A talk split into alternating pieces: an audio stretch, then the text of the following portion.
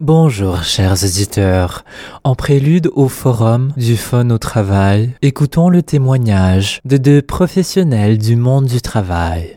Commençons par monsieur Mohamed qui lui associe la notion du fun au travail à la liberté. Je suis euh, monsieur Mohamed Tiné, je suis journaliste euh, et bénévole chez Choc FM. D'accord. Et donc euh, justement, qu'est-ce que c'est que le fun au travail pour vous? Ben, pour moi, le fun au travail, euh, déjà, il faut dire que c'est euh, c'est une euh, incorporation, si vous voulez, euh, d'un aspect de liberté, de relaxation euh, dans un cadre où on peut avoir de la pression, où on peut avoir beaucoup de choses à faire en termes de réflexion. Mais c'est, si vous voulez, c'est une jonction entre les deux mais euh, cette jonction, euh, comment est-ce qu'elle évolue, comment est-ce qu'on peut, euh, si vous voulez, mettre les deux ensemble afin d'être efficace? Donc voici pour moi ce que c'est que le fait de travail. Et donc vous avez mentionné ce terme de la liberté. dans quelle mesure la liberté est-elle synonyme du fun au travail?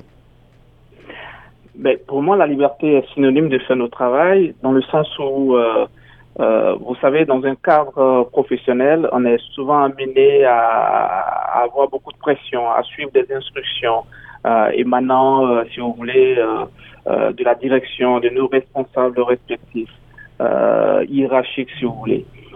cependant, en termes de liberté, on pourrait éventuellement nous dire, OK, euh, vous pouvez faire ce que vous voulez. Vous pouvez euh, innover. Vous pouvez euh, entreprendre. Vous pouvez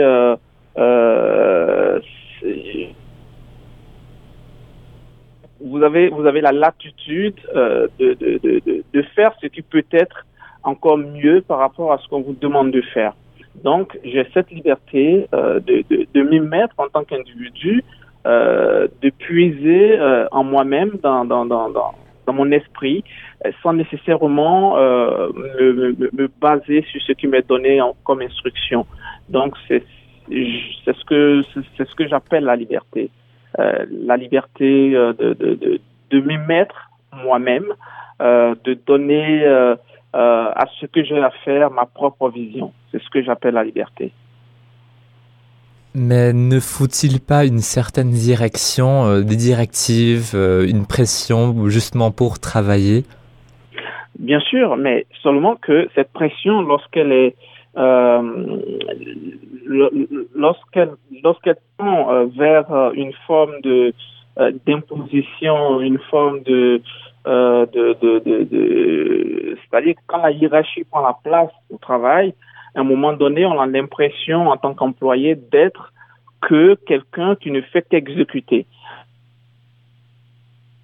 Euh, d'être impliqué personnellement parce que euh, on n'a pas d'initiative à prendre en, tant que tant qu'employé et en tant qu'employé nous sommes aussi euh, des personnes qui ont envie d'innover qui ont envie de, de, de, de, faire quelque chose jusqu'au point où la direction ou le responsable hiérarchique pourrait dire waouh je m'y attendais pas. Donc, une fois qu'on n'a pas la liberté de faire ça, on se sent euh, sur soi-même.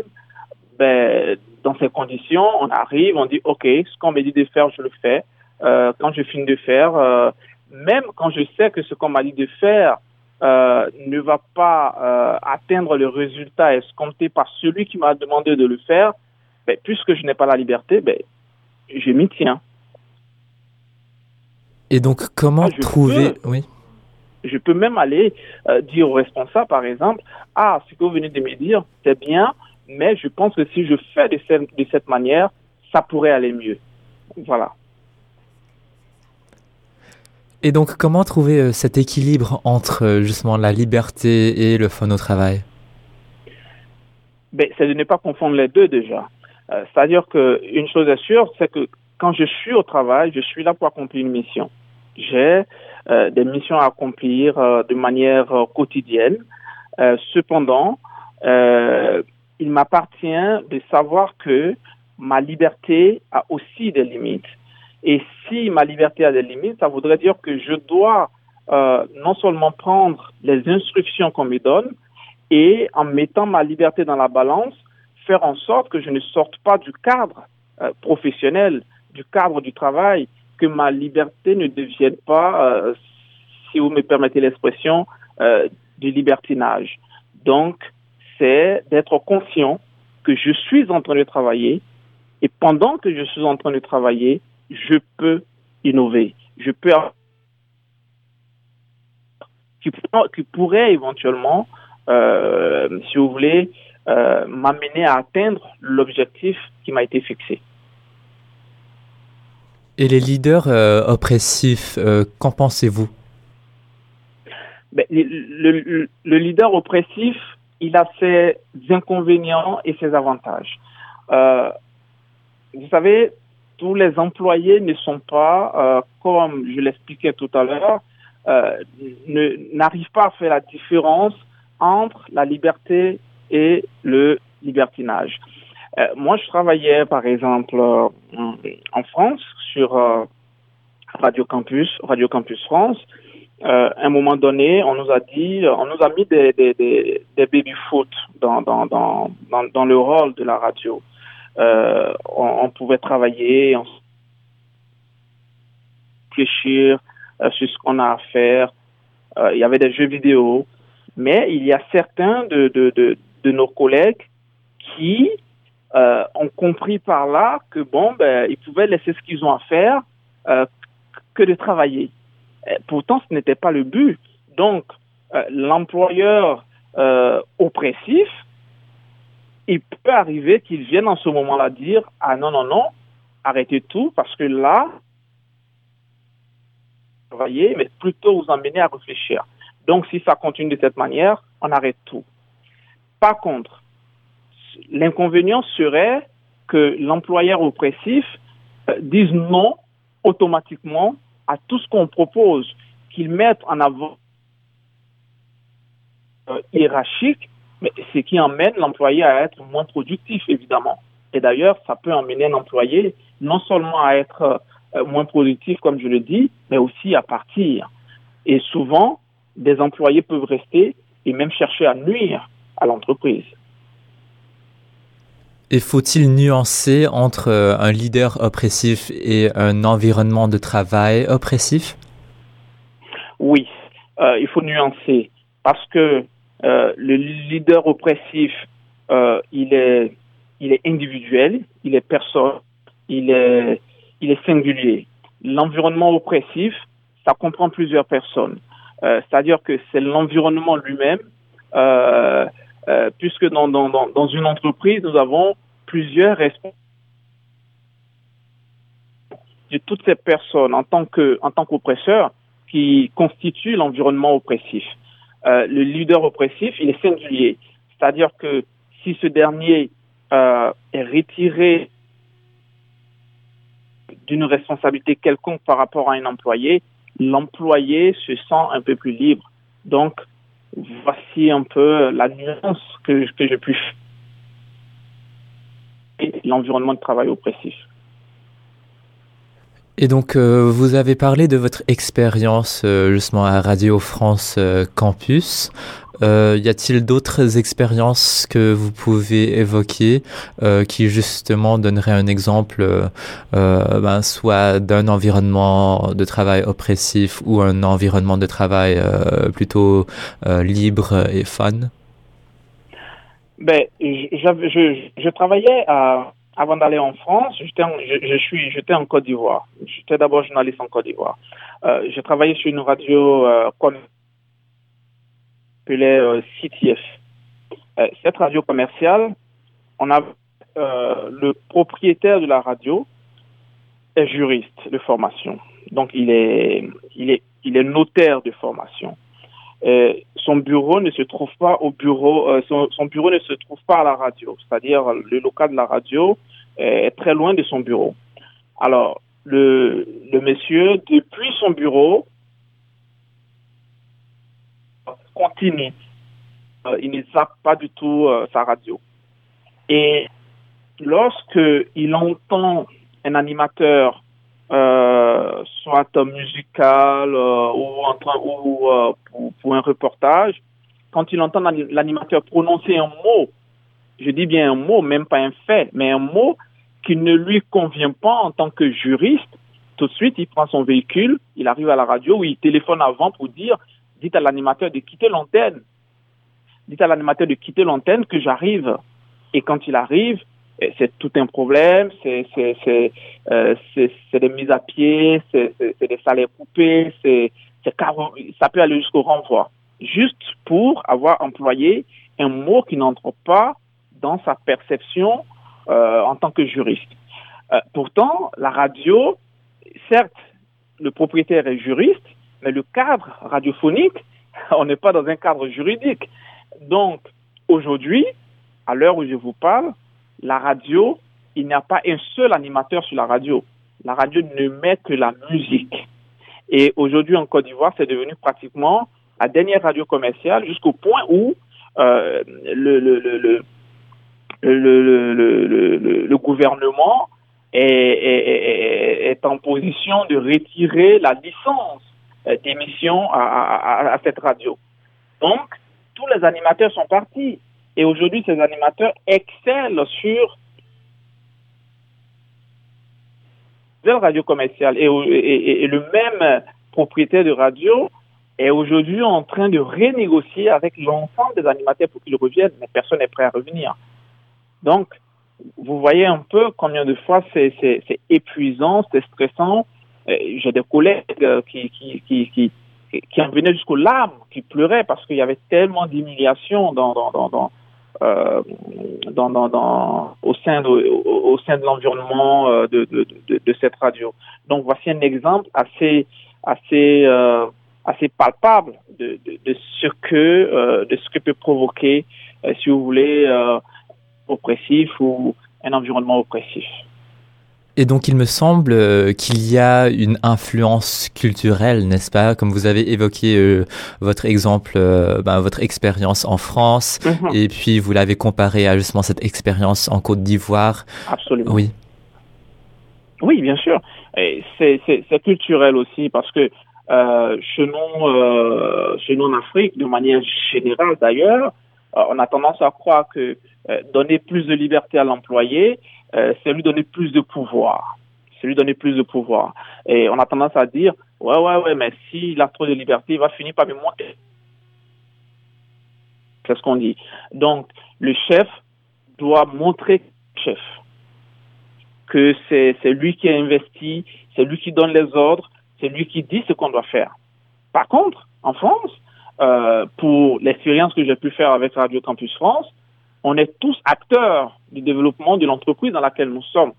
Donc, si vous voulez, euh, elle est là la différence et la différence elle est assez, elle est assez claire. Donc, je pense que c'est véritablement un problème culturel et, et c'est comme ça un peu partout euh, euh, en Afrique. Euh, j'ai été aussi à Bamako pour euh, une mission de, de, de, six mois sur une télévision panafricaine qu'on appelle Africable Télévision ben, le patron euh, de, cette télévision, il arrive, les gens sont en pleine émission, il dit, ben voilà, euh, je suis, je suis arrivé avec un ami euh, qui, a bien envie de parler de son, de, de, de, son entreprise.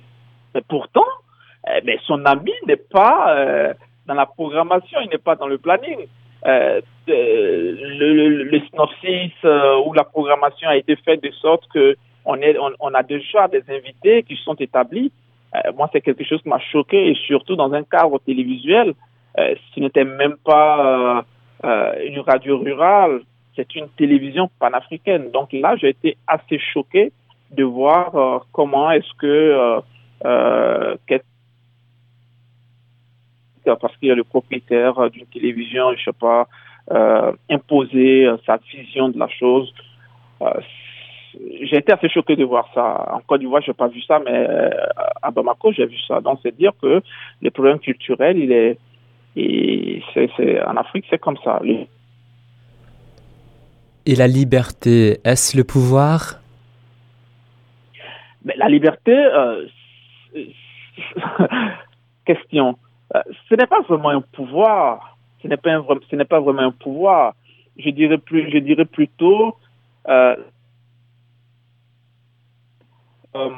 de dans le cadre, dans le cadre professionnel, dans le cadre d'une entreprise, la liberté est une forme de reconnaissance euh, du travail, euh, de reconnaissance de l'employé. Moi, j'appelle ça, je vois ça comme ça. C'est-à-dire quand on permet à l'employé d'avoir une certaine liberté, on le considère d'abord en tant que personne, et ensuite, ça voudrait aussi dire qu'on donne de l'importance à ce qu'il fait, qu'on reconnaît ses apports au sein de l'entreprise. Voilà. Ce n'est pas un pouvoir, pouvoir, pouvoir, mais euh, pour moi, c'est une reconnaissance. Mais parce que là, euh, si on donne euh, justement la liberté à un inférieur, disons, et mais que cette personne d'un titre inférieur a quand même un peu de pouvoir sur tous les autres employés, est-ce que cela pourrait faire que cette personne avec un pouvoir inférieur essaie justement de prendre la position euh, du euh, chef de l'entreprise? Euh, je, je, pense que c'est à nuancer. Ça peut arriver. Ça peut arriver que. vous savez, quand je prends le cadre d'une radio, on a, on a généralement le chef d'antenne, on a le responsable de la programmation, euh, chez nous, en, en, Afrique, il est le premier responsable après le directeur de la radio, le chef d'antenne.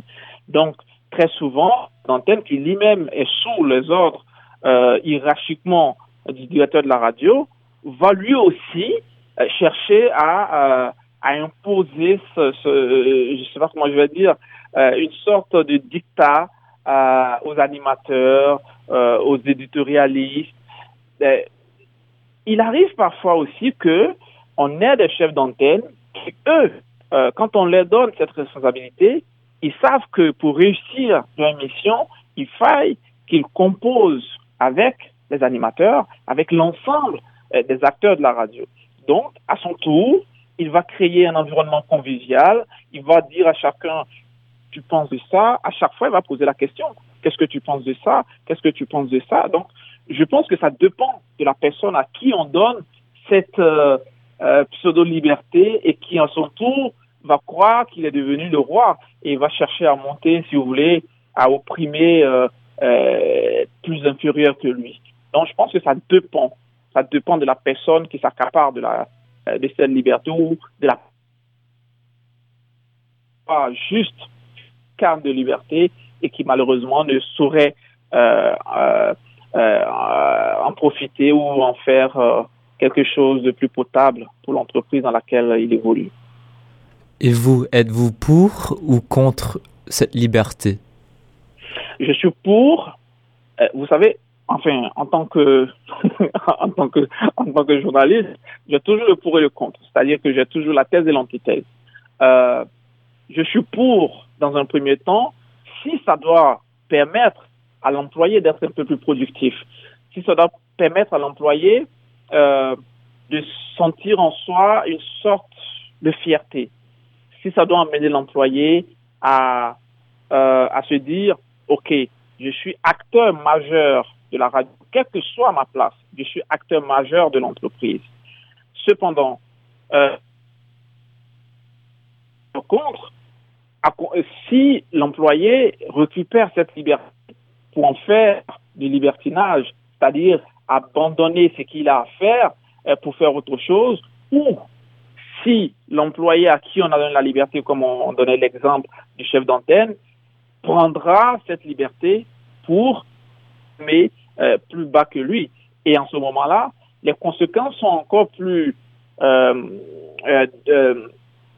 dévastatrices même que celui euh, de l'employeur au primeur. Parce que lorsqu'il est question euh, d'un subalterne qui, lui, va opprimer encore des subalternes, j'avoue que l'environnement devient insupportable. Donc, voici un peu comment je peux être contre et comment je peux être pour. Monsieur Mohamed, merci beaucoup. Je vous en prie. Maintenant, passons à Madame Genebou qui elle associe le fun au travail, à faire ce qu'on aime et à travailler dans un environnement propice à une bonne communication. Moi, je m'appelle Jenny Traoré, je vis à Montréal, euh, je travaille euh, pour euh, le mouvement du jardin et j'ai une formation un peu en communication relations presse et je suis au Canada depuis un an maintenant. Parfait. Et donc, qu'est-ce que c'est que le fun au travail pour vous? Le fun au travail pour moi, c'est déjà de faire un travail qu'on aime parce que la volonté, euh, ben, ça permet de travailler, de mieux travailler, euh, de faire quelque chose qu'on aime, de le faire avec amour et efficacité, parce que les deux vont ensemble. Quand on aime quelque chose, on est forcément efficace là-dedans, parce qu'on s'y donne à fond.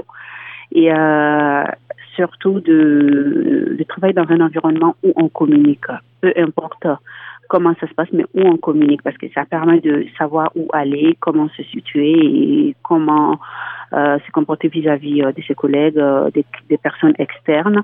Et disons que le respect passe par la communication. C'est très important dans un milieu professionnel de communiquer. Pour moi, c'est la base. Donc le fun au travail, pour moi, c'est vraiment faire quelque chose qu'on aime et surtout collaborer avec des personnes qui nous comprennent. Et tout ça passe par la communication. Mais de trouver un travail qu'on aime, c'est quand même assez difficile, non? C'est difficile, oui, mais le problème, c'est que quand, à partir moi, j'estime que moi, je travaille pas dans mon domaine d'études, pourtant c'est ce que j'ai toujours aimé, mais j'estime qu'à partir du moment où on postule quand même à quelque chose, c'est qu'il y a quand même un minimum de, de choses dans cette euh, dans ce travail qui nous plaisent je, je vais dire, on c'est sûr qu'on travaille avant tout pour subvenir à ses besoins, mais rien que ça, en fait, ça amène euh, vraiment à, j'ai envie de dire, à la dépression. C'est pas forcément, moi, je travaille pas dans le domaine de la communication ou en journalisme, chose que j'ai toujours voulu faire. Mais ce que je fais actuellement, j'aime bien parce que je trouve toujours un moyen de trouver cette partie communicationnelle dans tout ce que je fais. Mais vous avez raison, c'est très difficile de nos jours de trouver quelque chose qu'on aime. Mais pour... il, y a oui. il y a forcément une petite chose qui nous plaît dans ce qu'on fait. Mais pour ces jeunes euh, qui, disons, ont des parents qui veulent absolument que ce jeune euh, ait un travail euh, assez prestigieux, disons, donc d'être avocat ou d'être médecin, comment est-ce que ces jeunes peuvent à la fois rendre leurs parents heureux et euh, faire quelque chose que eux ils aiment mais qui n'est pas nécessairement euh, quelque chose qui est très prestigieux comme emploi. Bah, alors, je ne pourrais pas trop juger parce que je ne suis pas encore parent, mais je trouve que c'est une erreur d'imposer certaines choses à son enfant dans le sens où très souvent ça ça arrive quand le parent se voit à travers son enfant. C'est des parents en général qui ont voulu faire quelque choses qu'ils n'ont pas pu faire et ils veulent que l'enfant passe par ce chemin et pour avoir leur satisfaction. Ça peut être ça, mais il y en a aussi, c'est parce qu'ils veulent la réussite de leurs enfants, surtout dans le monde actuel. Mais le problème, c'est que quand on impose certaines choses à son enfant, à un moment ou autre, il y a comme un boomerang. Forcément, à un moment, la personne va, voilà, va se rendre compte que c'était pas son choix, que ce soit un emploi prestigieux ou pas. Donc, soit l'enfant va suivre ce que le parent veut, mais quel que soit le moment dans sa vie, tôt ou tard, il va avoir des regrets. Ça peut se retourner contre lui, hein, si le parent est loin à ce moment-là, ou le, jeune va se révolter, vouloir faire ce qu'il veut obligatoirement. Après, ça dépend de ce que le jeune veut faire à son tour. Moi, je pense que tout ça, en fait, ça, il faut essayer de comprendre son enfant, essayer de comprendre ses choix. Et évidemment, aucun parent n'a envie que ses enfants fassent certains choix qu'on sait très bien que c'est voué à l'échec. Et vous avez aussi parlé euh, de la communication. Euh, comment pouvons-nous rendre un environnement de travail propice euh, à une communication, ben, une, bonne communication? Ben, Dès la base, en, en passant par le respect, en disant tout, mais dans le respect et le professionnalisme quand quelque chose va pas, ça sert à rien de murmurer ailleurs ou de chuchoter ailleurs. Il faut le dire à l'employé de manière très respectueuse et euh, très professionnelle et vice versa. Quand ton hiérarchie te fait quelque chose qui va pas dans ton, que tu trouves entre guillemets injuste ou qui n'est pas forcément adapté à la situation, tu peux très bien te faire comprendre, mais toujours en restant professionnel. En fait, il faut vraiment des échanges pour que l'ambiance puisse être stable et euh, très productive, j'ai envie de dire. Pouvez-vous nous parler justement euh, d'un exemple dans votre vie, donc une expérience de travail où euh, soit justement l'environnement était propice à une bonne communication et euh, ou justement un, autre environnement où la communication n'était pas très bonne, euh, peut-être à, à, cause d'un chef assez oppressif? Bah, trop d'expérience de travail à ce point. Disons que j'ai, à part les petits jobs d'étudiant, j'ai eu un travail stable, que deux travails stables. Et dans les deux cas, euh, disons que l'ambiance était communicative quand même, parce que moi, lors de mes entretiens d'embauche, je mets toujours ça en, avant et euh, j'hésite pas à voilà à dire euh, ce ce voilà ce dont j'ai besoin de dire donc, j'ai pas encore eu quand même un environnement assez euh, néfaste par rapport à ce, volet de communication pour le moment.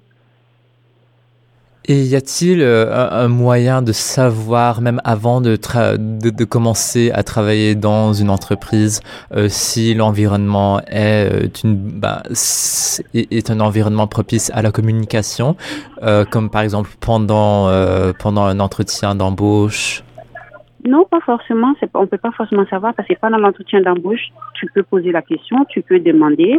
Ben, la personne peut te répondre ce, que, ce qu'il a envie que tu entendes s'il veut t'embaucher. Pas forcément. Donc après, euh, j'ose croire que ça n'arrive pas souvent que les, parce que les gens sont quand même honnêtes. Hein. Mais je pense que toute bonne entreprise ou tout bon entrepreneur sait que euh, la communication est quand même importante pour la productivité et euh, le, fonction, le bon fonctionnement de son entreprise. Et le grand chef d'une entreprise, euh, d'une entreprise, est-ce que il a un impact sur euh, cet environnement euh, de bonne communication? Euh, Oui, tout à fait. En, en, en, jouant beaucoup sur la transparence autant que nécessaire. Je dis autant que nécessaire parce que voilà, il y a des choses forcément qui euh, sont pas nécessaires, mais en, disons tenir informé de des évolutions, des changements. En fait, montrer aux employés tout simplement qu'ils ont une part spéciale pour le fonctionnement de l'entreprise. Ils sont quand même une partie du noyau d'une entreprise. Donc, le grand chef, s'il il montre aux employeurs, vous êtes important, vous, vous êtes important, il est important que vous sachiez ce qui se passe, ça ne peut que les valoriser et ça ne peut que les pousser à se donner pour cette entreprise. Donc si nous pensons à cette notion d'un environnement convivial, normalement mm -hmm. un environnement c'est les, les coéquipiers et euh, ceux avec qui nous travaillons influencent tous les jours. Euh, mm -hmm. Voilà, influencent cet environnement. Donc dans quelle mesure est-ce que cet environnement est vraiment influé par euh, le chef? Ben, Cet environnement euh, disons qu'elle peut être influée par les chefs dans le sens où chaque toute entreprise a quand même une charte. Donc, euh, une entreprise est bâtie sur euh, des, des, des bases et si ces, ces, bases nécessitent quand même certains comportements ou imposent certains compo comportements, même quelqu'un qui a son caractère qui est assez personnel quand même, peut essayer de s'adapter au minimum à ça. Moi, je peux très bien travailler avec des collègues, mais je ne peux pas imposer à mes collègues d'être comme moi je peux absolument pas imposer. Donc, c'est des compromis, comme dans toutes les relations humaines. Donc, moi, je, voilà, je fais ce que j'ai à faire, mais tout en respectant le terrain de l'autre. C'est très important. C'est pour ça que je parle, en fait, de la communication et le respect, ça va dans les deux sens.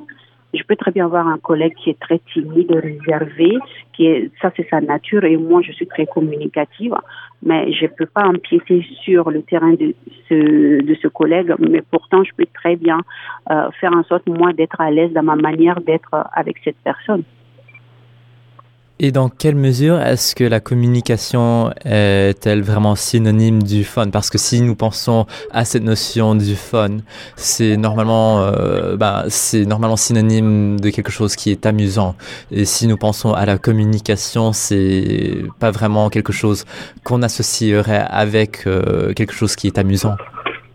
Ben, c'est amusant dans le sens où on sait où aller. Quand on communique, on sait où aller, on sait ce que l'autre attend de nous. Ça, déjà, ça détend.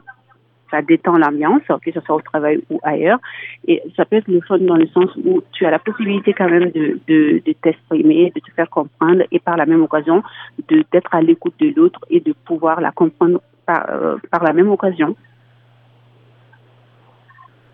Après, ça, c'est mon point de vue à moi. Je ne sais Mhm. pas si ça répond à votre question.